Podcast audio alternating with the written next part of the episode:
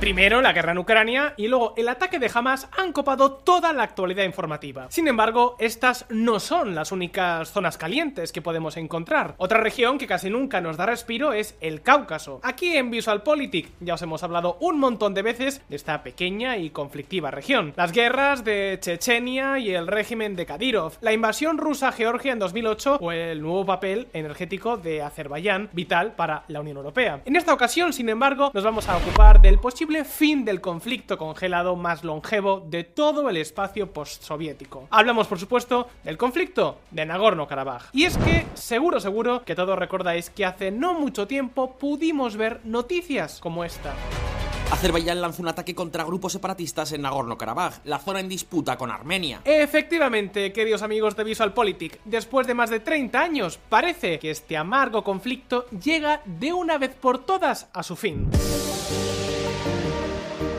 Nagorno-Karabaj, que si recordáis bien es esta pequeña región montañosa situada entre Armenia y Azerbaiyán y que está poblada principalmente por armenios étnicos, ha sido tomada por las tropas de Azerbaiyán. Y vale, puede que muchos os estéis preguntando, ¿pero esto qué me importa a mí? Pues, ¿y si os dijera que la toma del Karabaj por Azerbaiyán supone una gran victoria para Turquía? ¿Y si os dijera que también es una derrota para Rusia? Es más, ¿qué pensaríais si os dijera que esto puede desembocar en un grave conflicto entre Israel e Irán? Queridos amigos, por mucho que el territorio sea pequeño, la realidad es que por esta región pasan infinidad de intereses internacionales y los recientes acontecimientos pueden suponer un serio quebradero de cabeza en la agenda internacional. Pero exactamente, ¿qué intereses están en juego en el Cáucaso Sur? ¿Cómo ha llegado Azerbaiyán a hacerse finalmente con Nagorno-Karabaj? ¿Será este el fin definitivo del largo conflicto entre Armenia y Azerbaiyán? Hoy vamos a responder a todas estas preguntas. Pero antes, empecemos la historia por el principio.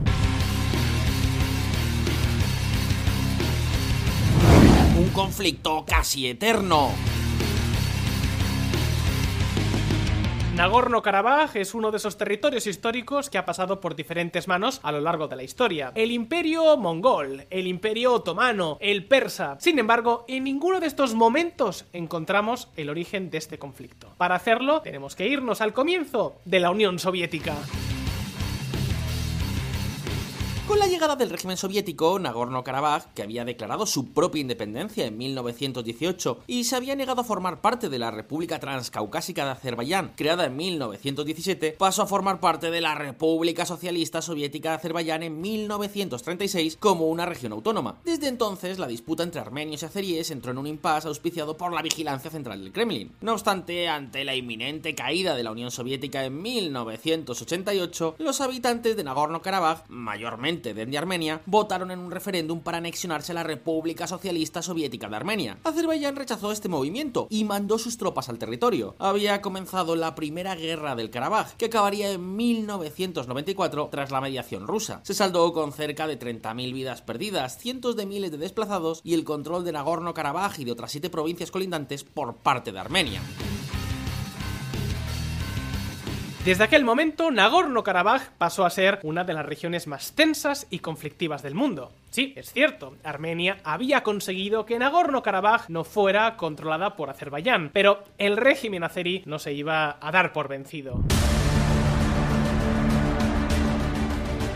Amigos, aunque ambos países pusieron en marcha diferentes procesos de negociación para intentar dar con una solución al conflicto, la realidad es que por motivos históricos, ninguna de las dos partes estuvo dispuesta a dar su brazo a torcer. Al final acabó pasando lo que todo el mundo sabía que iba a pasar. Una nueva guerra. En 2016 ambos países probaron de nuevo sus fuerzas con unos intensos enfrentamientos que duraron cuatro días. No obstante, no fue hasta 2020 cuando volvió a estallar la guerra. La guerra de verdad. El 27 de septiembre Azerbaiyán comenzó a bombardear Nagorno-Karabaj. Dio comienzo así la segunda guerra del Karabaj, que duraría 44 días y que acabaría con la vida de 4.000 soldados, tanto armenios como azeríes, y provocaría más de 100.000 armenios del Karabaj desplazados. Esta guerra terminó con un nuevo acuerdo impulsado otra vez por Rusia. Sin embargo, en septiembre de 2023 volvimos a ver el rotundo fracaso de los acuerdos de alto el fuego entre estos dos países. Azerbaiyán rompió la baraja y se hizo con el control. Pero, ¿por qué falló esta vez el acuerdo? ¿Había realmente una verdadera voluntad de paz las partes? partes, ¿qué consecuencias puede tener esta acción? Pues bien,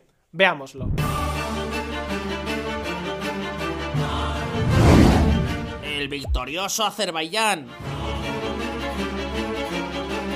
Armenia y Azerbaiyán son como dos hermanos que no se dan tregua cuando ambos quieren lo mismo. En este caso, Nagorno-Karabaj. A lo largo de los años han tenido numerosos altos el fuego que al final siempre se han acabado rompiendo en mayor o menor medida. Por eso, la gran mayoría de analistas acertaron al prever que el alto el fuego alcanzado en 2020 también acabaría rompiéndose. Y es que, mis queridos amigos de VisualPolitik, el acuerdo tuvo serios problemas desde el principio. Desde el momento de las negociaciones, tanto Armenia como Azerbaiyán señalaron importantes incongruencias en el texto del acuerdo. Por ejemplo, mientras un artículo permitía a ambos países mantener los territorios conseguidos en el conflicto hasta el momento de la firma del acuerdo, otro indicaba la obligación de la retirada de las tropas armenias. No obstante, hubo otros problemas en cuanto a la aplicación del propio acuerdo. Armenia, por ejemplo, se negó a la creación del corredor de Zangezur en el sur del país. Además, ambos países se negaron a devolver a todos los desplazados del conflicto a sus hogares de manera segura, incluso con el apoyo de ACNUR. Y es más, Rusia, que era la encargada de supervisar la paz entre ambos países, no logró separar de manera eficaz a las tropas de estos dos estados. Tanto Armenia como Azerbaiyán eran conscientes del desastre que supuso el acuerdo y por eso previeron la posibilidad de un nuevo conflicto en el futuro. De hecho, lejos de traer la paz, ¿sabéis qué logró el acuerdo del alto al fuego del 2020? Que ambos países se armaran aún más. De hecho, para que os hagáis una idea, en 2020 ambos invirtieron en torno al 5% de sus PIB en gasto militar. Por comparar, en aquel mismo año la media global fue del 2,4%. Sin embargo, como podéis ver, la inversión en términos absolutos fue mucho mayor por parte de Azerbaiyán. A fin y al cabo, este país cuenta con un PIB que en 2020 era más de tres veces superior al de Armenia, todo gracias a su importante sector petrolífero. Es más, entre 2011 y 2020, el volumen de importaciones de armas de Azerbaiyán fue ocho veces mayor que el de Armenia. Una locura. Y como seguro que ya os estáis imaginando, entre el fatídico acuerdo de 2020 y el fuerte rearme por parte de ambos países, las tensiones solo fueron en aumento. Por ejemplo, a mitad de septiembre de 2022, Azerbaiyán atacó regiones del sur de Armenia. De hecho, aquel mes de septiembre se convirtió en el mes más hostil desde la guerra de 2020, con casi 300 muertos y 7.600 armenios desplazados. Y no solo eso, en diciembre de 2022, las autoridades azeríes decidieron bloquear el corredor humanitario de la Chin que conectaba Nagorno-Karabaj con Armenia, lo que ha tenido serias repercusiones para la población del Karabaj. Nos morimos de hambre, los habitantes de Nagorno-Karabaj temen por su futuro bajo el bloqueo la gente se desmaya esperando por conseguir pan. El bloqueo que tiene 120.000 personas aisladas por el conflicto de Nagorno-Karabaj. Las agresiones de Azerbaiyán confirmaron una sensación casi absoluta de impunidad. Azerbaiyán no sufrió prácticamente ninguna repercusión por sus agresiones y probablemente por eso el 19 de septiembre de este año 2023 las tropas azeríes entraron en masa a Nagorno-Karabaj. 24 horas fueron las que necesitó Azerbaiyán para tomar todo el control del territorio. Y 24 horas pasaron hasta que se extendió el temor de una posible limpieza étnica contra los armenios del Karabaj, algo que por supuesto tuvo consecuencias inmediatas. Más de 100.000 personas han abandonado Nagorno-Karabaj. Unos 120.000 armenios vivían en la región antes de que Azerbaiyán la recuperara con la operación Relámpago, que obligó a la disolución de la República Separatista. Azerbaiyán ha insistido en que la decisión de los armenios étnicos del Karabaj de abandonar el territorio ha sido totalmente voluntaria. Sin embargo, si echamos un vistazo al historial del régimen azerí, la realidad es que estas personas seguramente no tenían otra alternativa. Tened en cuenta que Azerbaiyán está dominada por un régimen autoritario donde los derechos humanos y las libertades individuales brillan por su ausencia. Un régimen que ha estado alimentando el odio hacia los armenios durante décadas y que no ha dudado en dejarlos morir de hambre cuando cerró el corredor de la Chin. Sea como sea, lo que sí sabemos es que Azerbaiyán ya controla Nagorno-Karabaj. Parece que el más longevo de los conflictos postsoviéticos ha llegado a su fin. Pero la pregunta es, ¿cómo afecta esto a las potencias cercanas al Cáucaso Sur? ¿De verdad las hostilidades han acabado de una vez por todas en esta región? Pues veamos si os parece la letra pequeña.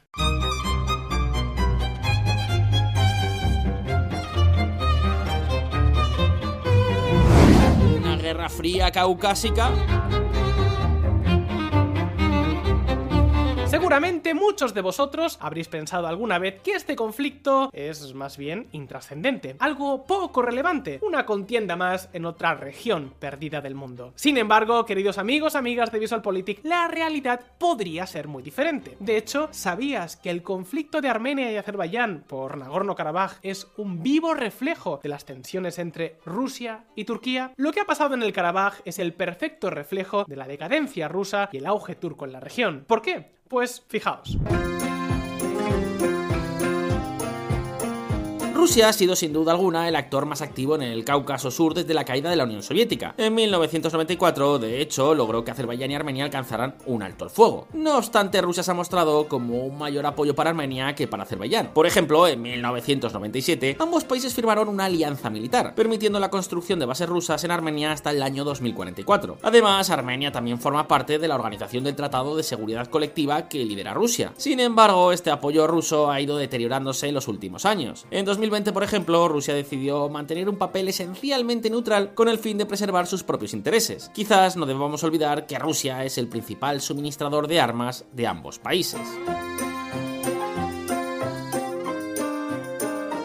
Esta misma neutralidad es la que también ha mostrado Rusia frente a los recientes acontecimientos. Probablemente con la guerra de Ucrania en marcha tampoco les quedaba otra. Armenia, consciente de esta situación, ha buscado acercarse cada vez más a Washington, lo que por supuesto en Moscú no ha sentado nada bien. La traición armenia como el gran aliado de Rusia acabó acercándose a Estados Unidos. El gobierno de Armenia ha empezado ejercicios militares con Estados Unidos en medio de un aumento de tensiones con Azerbaiyán en la guerra de Nagorno-Karabaj. En otras palabras, que con el alejamiento de Armenia de Rusia, el papel del Kremlin en el Cáucaso Sur ha ido perdiendo cada vez más relevancia. ¿Y sabéis quién ha sabido aprovechar esta oportunidad? Efectivamente, Turquía. Turquía ha sido tradicionalmente el mejor aliado de Azerbaiyán. En 2009, por ejemplo, firmaron un tratado que les obligaba a protegerse mutuamente en caso de que cualquiera de los dos fuera atacado por otro país. Y desde luego, la ayuda turca ha llegado a Azerbaiyán, sobre todo en forma de armas. Cazas F-16, vehículos de infantería, drones Bayraktar. De hecho, los enormes avances de Azerbaiyán en la guerra de 2020 se dieron gracias principalmente a toda esta ayuda turca. ¿Y a qué se debe la ayuda turca? Pues a que tiene fuertes intereses en la región, intereses que se han visto favorecidos por la reciente victoria de Azerbaiyán en Nagorno-Karabaj. ¿De qué intereses hablamos? Pues fijaos, en primer lugar, para entender qué busca Turquía apoyando a Azerbaiyán, tenemos que entender que el Cáucaso Sur es una zona desde el punto de vista estratégico especialmente importante. Si os fijáis bien, se encuentra entre el Mar Negro y el Mar Caspio, es decir, controla el flujo de transporte de la región de Oriente a Occidente y viceversa, y además también de norte a sur, desde Rusia hasta otras naciones del Océano Índico. Es justo este lugar crucial donde Turquía quiere tener un mayor peso que Rusia con un único fin, conectar con Asia Central. Turquía quiere conectar con la enorme región asiática directamente por el Mar Caspio para beneficiarse de las grandes reservas de gas natural de Turkmenistán y para impulsar nuevos proyectos de comercio marítimo. Pero, ¿sabéis qué más le interesa a Turquía en la región? Pues ni más ni menos que superar a otra potencia vecina, Irán.